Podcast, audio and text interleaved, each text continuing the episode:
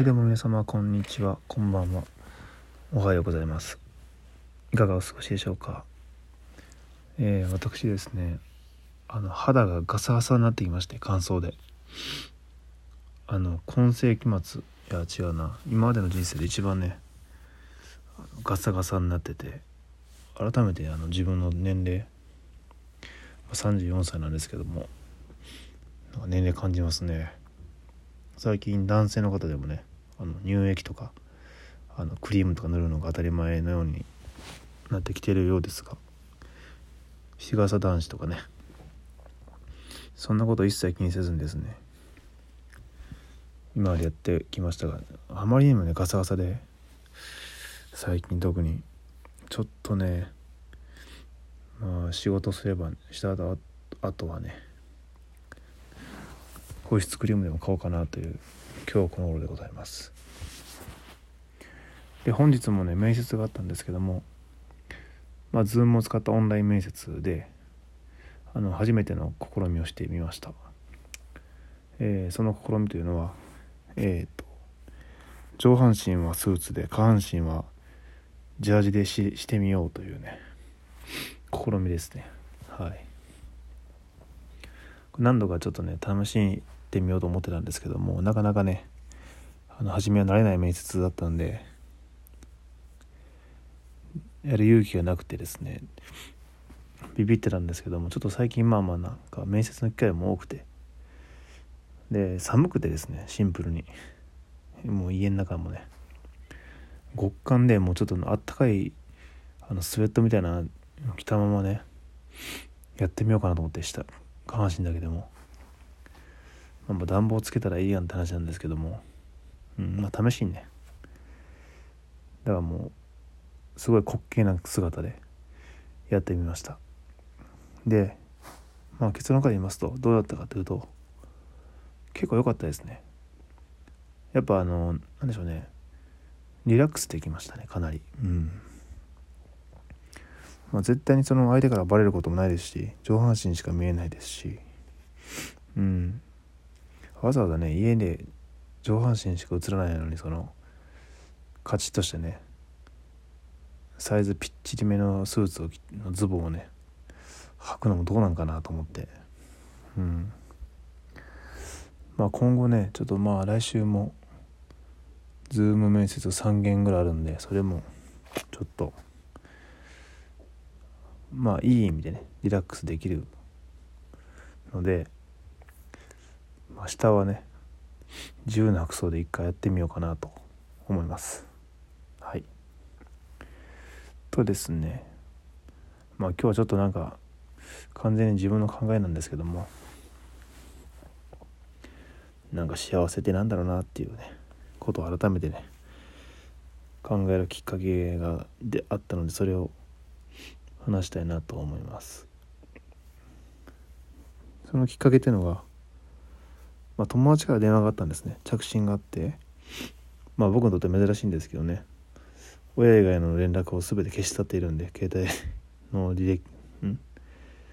電話帳から、まあ、LINE グループは残ってて2人 2, 人ぐらいからだそれでも。でその友達っていうのがまあ小学校からの同級生でしてずっと同じでねやっていて。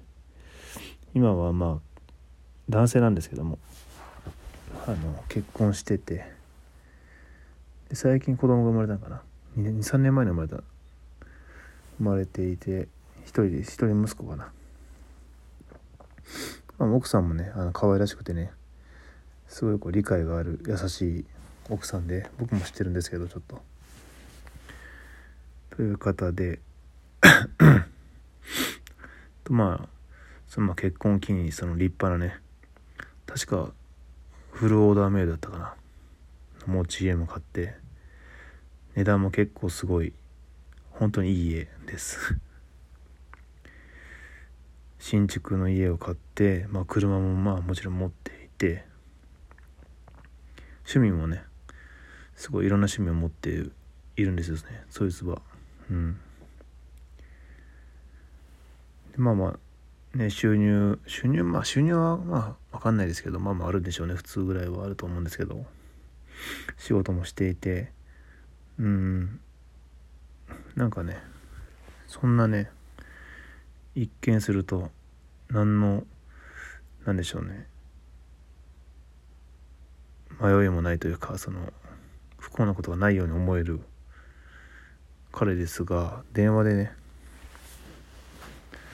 まあ多分飲んでたと思うんですけど向こうは。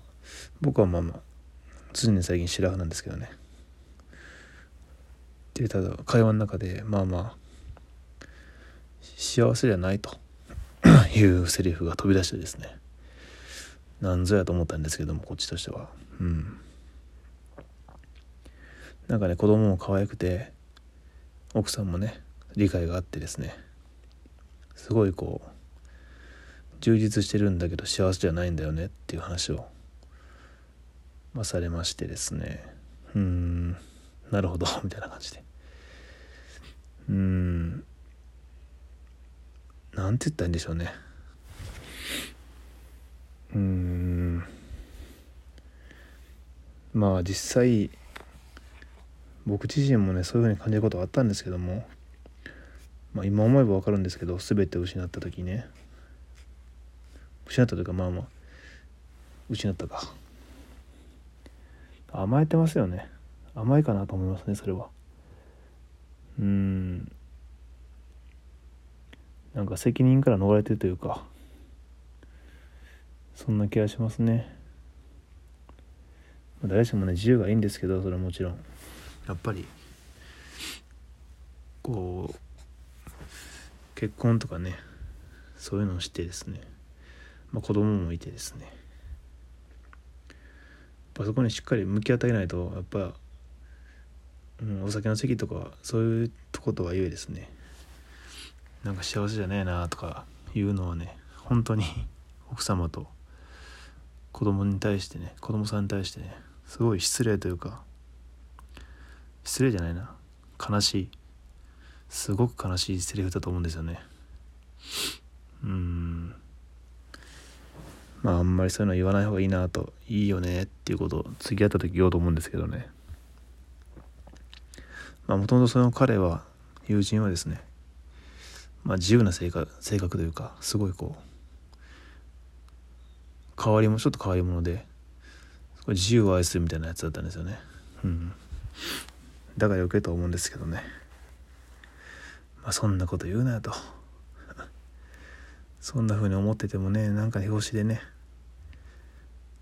ないと思うんですけども。失った時にそういう状態を。めちゃくちゃ後悔するから。口に出したらあかん。うん言霊でね。まあそういうことを思ってるだけでもダメなんだけど本当は。口に出してそういう風にねそこら中で言ってるともう現実になってしまったりするんでね。僕も自分の苦い経験からそういうふうに。まあそれを本人の前に言い出したらもう終わりっすね。あの奥さんとかね。うん。うんまあないと思うんですけどね。まあ自由がいいよというそういうまあ多分よくある愚痴の一個と思うんですけども。なんかね。あんまりにもその価値観の差が開きすぎて。もうなんかダメだなと思いましたね。うん。でまあ今ならもうもう一つの理由として。多分なんかその虚しいもう子供も可愛い可愛くて奥さんも可愛くて立派な家があって車もあっていろんなものにあふれているね。家具とか趣味のなんかいろんなおしゃれななんでしょうね小道具とかあのね。調理器具とか溢れてるのになぜ虚しいのかっていうのをね今ならわかるんですけどまあ結局はね多分自分の基準じゃなくて世間のなんか幸せな家庭像とか豊かな暮らしの方にとかおしゃれな人はこうっていう誰かが決めた誰かの雑誌が決めたとかどんなドラマが決めたとかそういう方に当てはめてそれを幸せと思い込んでやってしまっているからなんか虚しんだらくなっちゃうんかなと今ならちょっと思ったりしますね。うん。それもまあそういうふうに何でしょうね。自分でも何でしょう無意識にそれでやってそうなったら幸せになれるとか豊かな生活とかいうふうにやってしまってるんですけど結局いつまでもなんかそれに合わせてるといつまでたっても満たされることはないというかうん。まあ、これ実は僕の実体験でもあるんですけど僕も車も買って ね家も買ってなんかそういうよくある大型テレビとかあんなんも世間のなんかこういうのがいいとかこれが中流層だとかいう価値観に合わせてバンバン買ってましたけどもう速攻飽きますしねそういうのは。結局は。すぐ飽きる。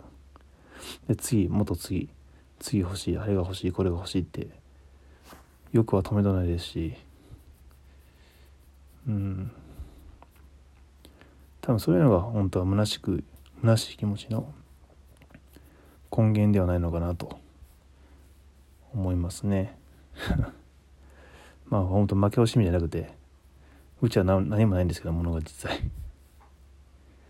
物がないからこそなんかそういう煩悩じゃないですけど欲とかがなくなってきてるのでその分ね余計なことに気を使わないからそれは幸せだかなと思いますけどね。うん、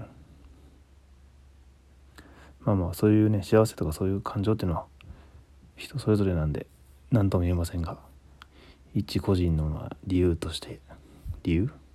考えとしてちょっと喋ってみました、えー、それではまた。